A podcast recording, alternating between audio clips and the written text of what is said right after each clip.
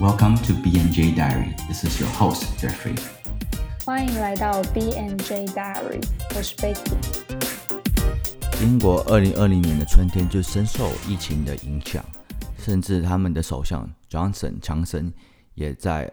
同年的四月就被验出阳性，甚至严重到要转入到加护病房。三月底，他们皇室成员查尔斯王子 Prince Charles 也被验出阳性，只是他没有这么严重。也因为他们的确诊人数跟死亡人数一直在攀升，所以他们从四月就开始实施封城。那截至今年二零二一年的七月份，他们的确诊人数高达五百多万，然后死亡人数也攀升到十几万。那我们有请 Jerry 来跟我们分享他这次在英国面对疫情的体验。我是去年九月九月到的，然后那时候已经解封，好像一个月还两个月了。对，所以我刚到的时候，九月的时候，我还有体验到解封的状况。那这边这边的人其实真的是感觉是对解封就是真的是迫不及待。我刚来，我刚到的时候，我基本上有一个习惯是假日不会出门，因为因为这这边只要你到市中心啊，那假日真的都是像每天都像那个呃周年庆一样，人超级多。我可能都平日出去，那我大概来九月到这边一个月，就是因为他们才就是解封这样，然后他们疫情又就是急速上升这样，所以大概在一个月后，大概十十月多还呃十月底还十一月初的时候，又又封了一次城。然后就嗯哼，开始每天都在待在家，因为本来是我我会去学校上课，然后后来就开始每天都待在家上课，这样，然后一直到圣诞节前，他们有尝试的解，所以他们又解封，然后呢，解封一个礼拜，又又爆炸了，这个数字又爆炸，然后呢又封城，然后就一路封到今年的五月才慢慢开始。一阶段一阶段的解封，对。现在开始解封了嘛？呃，我记得十二月那时候好像是因为欧法，然后圣诞节啊什么，而且真的大家真的是这边的人真的是一解封，大家都是往外往外跑公园。我有看到一个 video，就是有人有，就是因为刚刚不是你们英国最近才刚刚解封嘛，然后最近有一个 spiral 的 video，就是在我忘记在 Facebook 还是在 Instagram 我看到的啊，然后就是一群人在夜店排队。等待解封的那个影片，然后一剪就冲进去样子。现在伦敦的 SOHO 就是也是人满为患，就是叫平日吃饭时间什么都是非常多人。只是问题是，对于就是像台湾的话，我们警戒三次，我们的状况是就在一当然餐厅，因为会脱口罩的地方，我们就开始先禁止什么八大场所，什么夜店、酒吧，呃。健身房等等这些场所，我们都禁止使用，就停，就是这是在停业的状态。先是停业，然后餐厅的话，就是从不能内用，到现在有些地方城有些城市已经可以慢慢开放。然后今天我们在录的时候，台北市是刚好正式宣布，双北宣布说也可以内用，但是是有条件式的的内用。对，可能比如说有架设隔板等等之类的，或者有桌子跟桌子之间有一。有一定的距离。这边我觉得做的还不错，一个就是他们这边的当地的那个就是算卫生局还是什么，就是他们有个组织叫 NHS，就是算是他们呃健康就是健保这这类东西的，然后也是负责打疫苗，还有负责控管疫情的这个单位。那基本上在疫情期间。的时候，就是刚开始解封的时候，你基本上进餐厅、进进餐厅，你都要扫扫 QR code，它会追踪你到过的地方。那如果你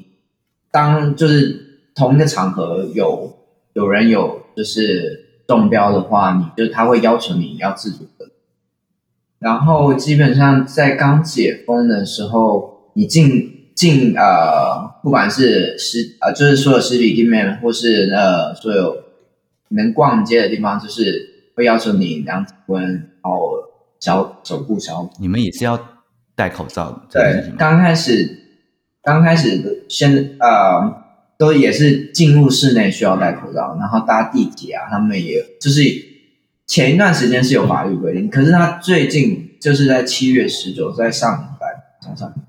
上礼拜的时候是完全解封，就是他这个法嗯哼，法律已经失效，这个嗯，就是你法规不用强迫性对他们已经没有强迫性。但我觉得英国这边的状况其实是，就算他有法律那个，就是但你真的不戴，还是不会人管。除了地铁，可能有些警察会要求你去戴口罩，嗯哼，然后他们甚至有些人可以别一个徽章，是说你支支气管有什么问题，你有权利哦，就是你别在身上这样，别在胸口。所以感觉我到这边的感受是，刚开始就是会多少有点紧张，因为这边的这个数字真的很恐怖嘛，那个兴奋。对，真的蛮恐怖。但真的是我刚才讲，过过 一段时间，你根本都没去看那个数字，因为你就啊看了也没用，所以就变得是自己注意，就是哎出出去会戴口罩，进店家会啊、洗手，随身带个那种呃消毒液啊、有想到就洗洗手这样，但心态上就没有刚开始来那么紧张。因为我觉得台湾有点矫枉过正的感觉，就是台湾是你不戴口罩，一定会有人追着你问说为什么你不戴口罩，对，我觉得这个可能是文化的差异。我觉得当然谨慎也好，但我觉得也都多多少少有时候也是要体谅。有些像我之前听说一个新闻是说，有些工人不是在台湾有一些工人吃饭，我觉得这就有点就是也会觉得很难过。可是别英国其实怪人也很多，英国是会来问你说你你干嘛戴口罩这样，嗯就像这最近完全解封。他还是会来问你戴口罩。像有个例子是我妹在之前在排打疫苗，对，然后就有一个人来问说：“哎，你们在排什么？”然后我妹就跟他们说：“哦，我们在排打疫苗。”然后那个人就说：“你你们这群疯子。我有在美国的朋友也是，就是他们那时候刚开始的时候，一开始美国的数字也是也是蛮可观的，然后嗯对啊，嗯，我记得是还有人会上街 riot，就是抗议说戴不戴口罩是我的自由选择权，宪法给予我自由选择的权利，你不应该剥夺我这个权利。那因为去年去年过年的时候跟今年过年的时候，我有个表妹是在美国生活在 California，在加州，然后两次她在她回去的时候都不用隔离，因为 CDC 就是美国就是机关署，有点像台湾机关署的这种这种政府机关，是说建议建议你一定要去做自我隔离，没有强迫，嗯，然后他会说他会有一个逃避，他会有个说法是每一个因为 fed 他们有 federal law 跟 state law，那他说因为每个州会每个州的做做法是不一样的，请你参考这个州的做做法是否要强制性让你自我自我隔离这件事情。那似乎好像五十州都没有让没有强迫这件事情，是一个你觉得你需要的话，你你请你自我隔离，政府不能强迫你自我隔离，因为台湾的状况是一进来就是要么就是你你在家隔离，要么就是你在防疫旅馆嘛。那时候我爸是二零二零的时候去新加坡，那因为台湾那时候一开始有根据他当地疫情的状况分等级，那可能是等级一的话是自我健康管理。所谓的自我健康管理是你可以在家，那他也希望你在如果有家里有同居的人，尽量戴口罩，你有隔你有自己独立的一间，然后每天早上量体温，然后会有人来询问你的状况，但是是不用隔离的。我们公司有每天早上有个疫调，然后我那边的疫调就不能撒谎，所以我一似乎不能隐瞒说我爸去过新加坡这件事情。然后因为我填了，我爸曾经出国到新加坡，整个公司闹得沸沸扬扬的，人资开始马上打给我说：“那、你爸去哪里？怎么样？怎么怎么样？”开始关注。然后我主管还跟我说：“为什么我们家人这么自私？”我我主管还 question 我说：“为什么我我爸会这样子去？这时候还去新加坡？因为他需要工作。”他说：“那你你爸的工作怎么会这样子让你爸去工呃新加坡出差？怎么样？怎么样？怎么样？”我说：“请你搞清楚，新加坡是回来只要自我健康管理就好，这是政府给的规定，我们 follow。然后他是跟我分房，应该是说我们已经分开房子了，他一个人住信义大安区，我一个人住内湖，所以根本是没有关系的。然后他也是很 paranoid。你那你们的选，你们是可以选择说你们要打哪一支疫苗？哦，我我打疫苗，我已经打完了，有有好像有 A Z 跟辉瑞，但好大部分人都选 B N T，都是选择打 OK。辉瑞啊，应该是对，我是选择打辉瑞。那他是，然后你们是 A 这两个我不太确定，因为好像我会选择辉瑞，是因为我就是听说比较多人打。辉呃，A C 的副作用比较大。我本人打 A Z 完全没副作用，真的。其实这都很不一定，我觉得很看，真的很难看。因为多多少少都有人说哦，反正都都有，辉瑞也有，什么都有。这个有时候真的是看看，真的刚好有没有过敏。呃，英国优先的好像是老人，然后再来就是学生，算是。然后学生他有分说二十五岁以上的好像是，然后再像是我妹，我妹十八是十八岁以上，二十五岁以上的再来。然后在英国的施打，他我觉得他可能也是为了人力啊或者什么去调配。一般很多国家不是说第二季隔三周到四周，那英国它。他如果表定预测的话，他是让你隔八周到十二周。好的，但就只有英国，英国有有去做评估，有那个有这样子。所以我大概跟所以，如果你是像我第一季是用预约的，然后他可以直接预约第二季，就是只能预约八周后。然后，可是我后来第二季我去 working，就是我大概隔了三周我就去 working，然后 working 的话就是要自己去找。找讯息，就是说，它有一个平台是可以会公布说，哎，今天哪一个医院或是哪里有接受直接 booking 的地方，然后你可以去排队。嗯，所以我大概在七月二十几号的时候就打了，因为我六月六月多二十几号的时候打第一剂，然后七月二好像二十四号吧打第二剂。嗯。我我有稍微查一下他们的覆覆盖率，他说英国大概有已经打了四千六百万剂，然后覆盖率大概八十七七千八百哦，因为他还说就是四千六百万剂中间包括三千五百万剂是第二剂，就是四千。哦，然后第二季的覆盖率大概就是六十七。据我所知，现在是你打了疫苗，你可你会降低你的症状跟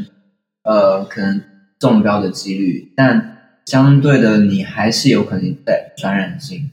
就是你还是有可能传染给别人，然后你可能是自己就是，所以还是得警觉，然后所以也不能完全说放，就说打完疫苗就。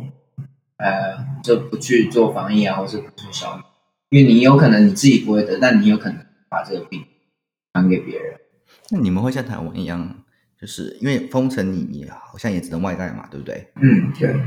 我们我前一段时间都对啊，都是要么自己煮，要么就是叫外卖。然后我刚开始自己煮比较多，然后后来就是功课什么，然后我就越来越就直接就叫外卖。然后叫外卖叫习惯了，就慢慢没什么。对，Uber E，还有一个他们叫 Deliveroo，然后好像还有一个叫 Hungry Panda，好像不一样。英国当初封城也是全部店家只能外带，没有完全没有内容，然后然后只剩超市有。所以就变渐渐，我那时候超市逛超市变一个乐趣，就是因为你没地方逛，然后你就是趁你需要买食物的时候，然后就去逛超市，然后就把超市逛的非常的熟。台湾是做的很好的点，是因为那时候甚至有，就是媒当然也是有，因为有媒体的报道，你才会知道那个反差，就是我们当初景业山的时候，就真的是你街道上没有人。那我真的是第一次去信义区的时候，看到这么看到这么少人。然后可能在国外同样的状况，和每天确诊数很高的状况之下，还是街满街上满满的人。所以我觉得台湾这一点做得好的是，因为我们自觉性很高。英国只有在真的完全封城的时候，感觉是被迫式的没有人，像 Oxford Circus 是英国，就是他们那 Regent Street 那边很多商店嘛，可是因为那时候封城，是那些商全都不能开，所以。那一段时间是真的，我街上是完全很冷清，很冷清，冷清就是没有几几个人，是很难得的景象。因为这边真的就是像刚刚到的时候体验到，就是平日人就多，假日人更多。然后可是真的就在那封城几个月，那边是完完全全没有什么生气，就感觉是完全是很死寂的。我真的是第一次看到，就是延吉街那一整条街。是完全没有人的状态，就是因为以前这都是餐厅啊。你知道国父纪念馆一一号出口、二号出口一出来，其实是满满一整条街都是吃的。五六点的时候，我可以用我的手指头数出人多少人，甚至是车比人还多的状态。你那时候十二月封城就变成是要线上上课，对吧？那你们是用我们用 Microsoft 的 Team。哦，白鹤笑，你说对，呃，不，不是他的那个城市叫简，就是是他的，对，哦哦，他的算是也算是那种通讯软体，他的通讯软然后我觉得也算是体验到一个新的方法吧。然后我觉得这也算是一个真的算就看到一个时代时代的变换，就是连这些老师他们不熟悉这些东西，可是为了。疫情的关系去学习怎么使用软体，然后怎么去操作这些东西。那我觉得学上了，我觉得就发现，哎，那你可能就跟跟紧。那我们这一代可能不可避免是也一定要学这些东西。那我觉得这可能是可以未来的一个方向，但还没那么成熟。就是光是每个人的网络品质的关系啊，然后其实效率还是没有那么，嗯。好，对，就是有可能讲一讲断讯，或是声音通讯不清楚。但我觉得，假如像以后五 G 如果真的可以普及，我觉得这是一个方法，真的是缩短大家的距离，就就是你这个品质很稳，然后速度又够快的时候，这个我觉得还不差，就是在效率上有提升的话，因为我之前在出国前其实也也已经有。一些就是我有一个，她是我我阿姨，然后她她也他们已经开始实施，就是呃在家上班这样，但她就发现说，哎，见不到面，其实不管是讲电话，或是用通讯软体，其实效率都很差。那其实我觉得，但我觉得有这个机会去就是学习使用这样新的方法上课，是一个不错的。机会，然后不错的，让自己就算有点像跟上的一个时代这样，但嗯，一个时代的对一个变迁时代跟上一个时代的变迁，那也很可惜啊，因为我觉得很多事情就是就假如你看我缴同样的学费，就来这边待在家里上课，也是 我们学校就有人在发起那个说什么，哎，应该减学费啊，应该是，因为。然后，不过后来解封之后，老师就有带我们出去走的。就是其实英国有好多区域在，就是嗯，像 Brickland 是关于就是那整个区是做呃不是工厂的，以前是工厂。然后他就带我们去走那一区，他就叫 f a t Mall，然后去带我们走 Bond Street，Bond Street 是英国的精品街，整条都是。然后还有嗯呃 Silver Road 是就是定定制西装的。然后这样带我们去介绍，但是感觉有稍微比较值回一点来英国的那个，不然真的很可惜，你就是只能待在家上。对啊，你又是那么爱去玩的人，去旅游啦，去玩、去体验、去去尝试的人，对啊。我我是自己觉得，就像你刚刚讲的，就是这个疫情似乎好像是一个时代的转捩点。但是我那时候在上班的时候，也慢慢意识到，就是 online meeting 这个事情变得越来越 important，然后或者是 work from home 这件事情变得越来越普及了。对，因为那时候我们的状况是笔电不够，所以我们我们公司是有内网的，一定要，而且我们那那因为我们是日商，权限是不一样的，所以其实到我们这种阶级是其实不能连内网的，所以我们就是一定被迫要上班。那就是因为这样子，一个这么保守的日商公司，到因为现在警戒三的状况，他都被迫说要分流上班，啊，可能就排一三五二四六，然后你不是在你不是需要在上公司上班的时候，你就是当然在家上班，那就是用你自己的个人的笔电。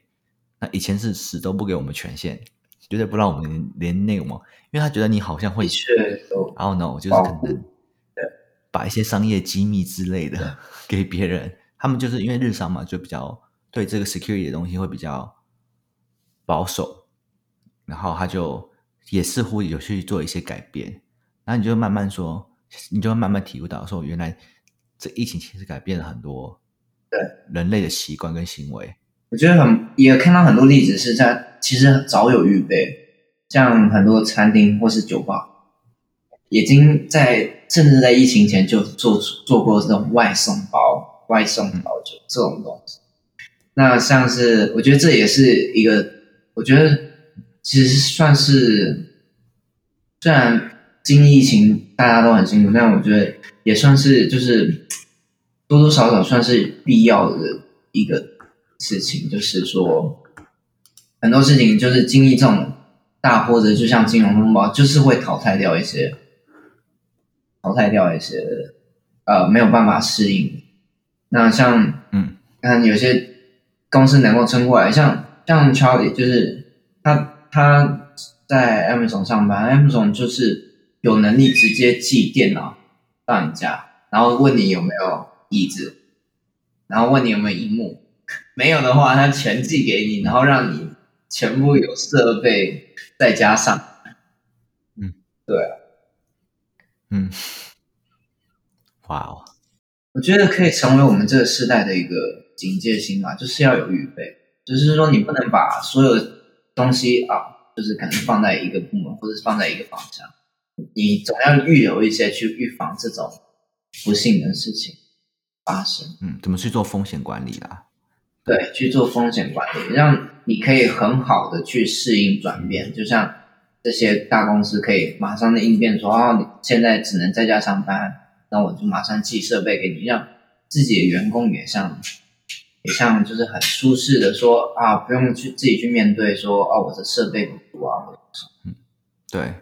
因为我我其实以前可能 我以前还对历史还蛮有兴趣。其实我我高中可以选要选修一些科目，那我有选修历史这样子。那我是针对呃二战，针对二战，甚至我那时候国中 diploma 要要拿学品学位的时候，是其实要写论文的。但那时候我写论文其实是关于二战啦。对，那那时候其实我我还蛮感慨说，我们身边好像没有这样这么恐、这么国际性、这么多国家参与的战争，可能都是比较地区性的，或者是说，因为台湾是一个小小岛，是个岛，可能对于这些也在国际上比较这比较没有那么 active，那所以我们可能比较没有经历这样的状况，因为甚至其实二战台湾也有去参战，所以我会觉得说，好像我们这一代人。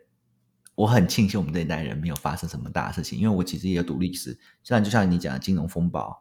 然后一战、二战等等，可能甚至冷战，然后到一些网络泡沫啊这些，都是这样一次一次的循环。其实多多少少，我觉得以经济的角度来讲，就是大致上都是以大概八到十年一次循环，但。当然，因为像美国大量印钱去拖缓了这些问题的发生，但但然后就又因为疫情让这些事情就是哎破灭，可是又我觉得又因着呃科技的发展去减缓了这些冲击性，就像是说网络购物，这些人如果像以前这个网络不发达，你真的封了城，真的大家就是停止经济消费，什么都停止，那真的是损失很大。那现在相对就是很多的，像我以读呃 fashion 方面来讲，就是很多的开始去研究说，哎，那我要怎么去增加我在网络上的可信度，让或是说我要怎么让你在网络上购物购买衣服的时候，知道你的这个 size 对不对啊？这质感怎么样？这是什么？去往这方面去发展。但同时也很多的报道是写关于就是实体店面不太可能消失了，因为实体店面算是一个已经好几百年发呃展，对信信任，对，算是一对一个品牌的信任，说，哎，你这边有这个东西，那就算我网络上只能看图片摸不到，我还是有个地方可以去触摸，可以去实穿所以很多可能会推测说啊，实体店面消失。其实，在我就是刚好做这些作业啊、研究什么的，就是也发现其实也不会，可是会去评论说，可能实体店面也要相对的去改变人类的购物方式，像是 Uniqlo，像这边很流行的就是自自自动结账，嗯嗯嗯比台湾普及很多。然后我觉得最先进的是在 Uniqlo。就是 Uniqlo 的是你的东西，你不用扫条码，你东西放进它的那个篮子，它就知道你是。那这边通常是超商跟呃有一些店面，就是你可以自己扫条，然后自己结账。那我最惊讶的是 Uniqlo 是你直接把东西丢进去，它就马上显示。然后我觉得这都是一个方法，就是去相对的去减少说，哎，人类的就是那种购物的流畅度，但也体验啊，就是我觉得呃，对于实体店面也是一个更新，然后对于网络的呃电商也是一个更新的事。嗯，对，我觉得虽然你讲的电商现在是因为疫情之下，我感觉更更不可或缺，就它对。它急速加速了，它它急速加速了，它 catalyzed 一些别人可能对于电商这件事情的一些疑惑或排斥，它变成是说，我好像不得不往这个方向发展了，我不得不思考这些事情。对，因为像你刚刚讲到，就是自动结账这件事情，其实台台湾是有点落后的原因，是因为台湾我觉得信用卡这件事情，或者是数位货币这件事情，嗯数位交易的方式是不普普及的。非常啊、呃我在这边也深刻感受到，就是台湾在这一方面还是还在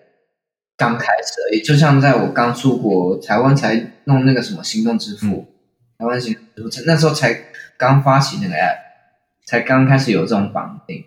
那其实，在国外，像我现在出去，几乎就是只带卡包，因为我有 debit card，那就是刷 debit card，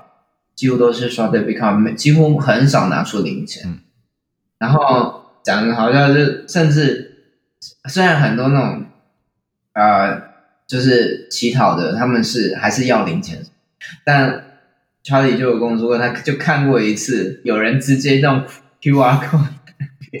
让你扫，然后我说哇，这有聪明，这可可以付钱给他，这有跟上时代乞讨。其实这个这个现象其实在中国就已经很 common 了，微信支付。对啊对啊我我其实嗯一六年回去的时候吧，因为我以前在上海上海长大，中国非常早在发展的，但我也听，像我，因为我也是有个阿姨，她之前长时间在上海工作，她说，因为大大陆花了非常多的资源在啊、推行行动支付，不管是啊、计程车啊什么的，像我去年前年去上海玩的时候，就真的很明显感受到他们已经真的很习惯行动支付。像我坐车什么，然后他就会我说哦，我可不可以付钱？我还被翻过白眼，因为他们就已经很习惯，然后当然他们也是投入非常大的资源在推行。你真的要买烟买酒，因为你如果你没买这些东西，你就是刷一刷自己走人。那你真的要买，他才有必要去看一下你的 ID。那看了他就是因为通常这酒也有，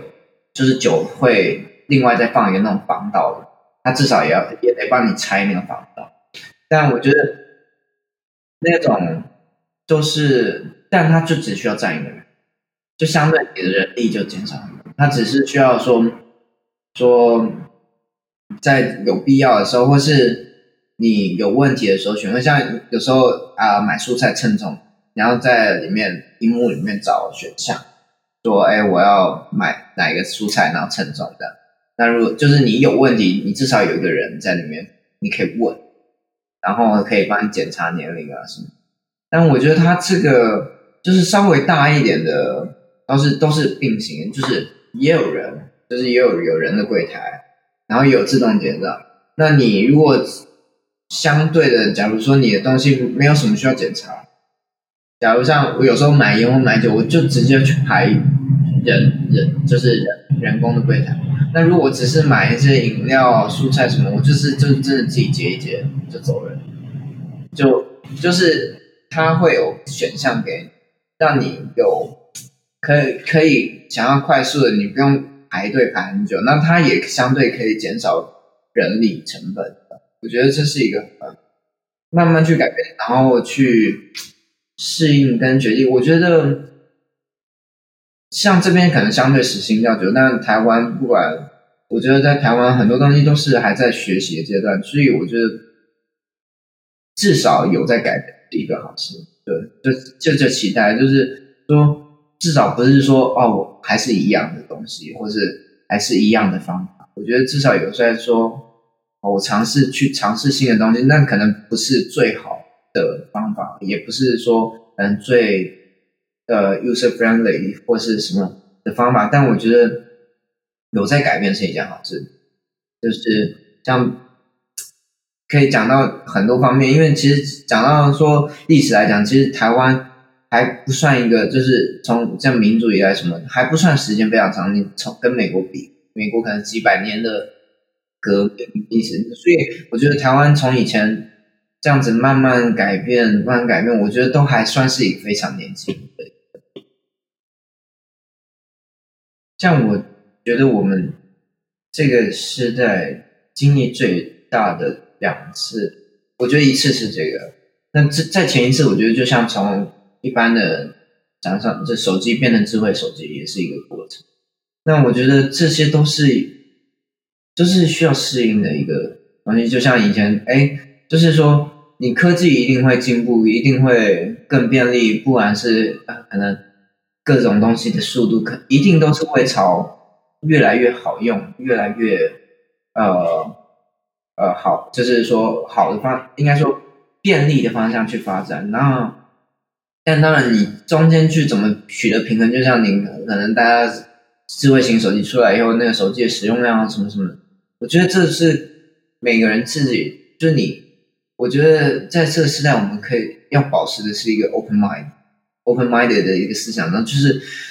你去保持接受改变的态度，但你也可以自己去，就是你也就说，哎，我要去选择多少，使用多少，或者我觉得慢慢的，在不管在自律性啊或者什么的，都是对每个人的一个考验，也是一个。那个就是每考验每个人的适应能力吧，我在想，就是说从手机到现在这些东西，我觉得都可以去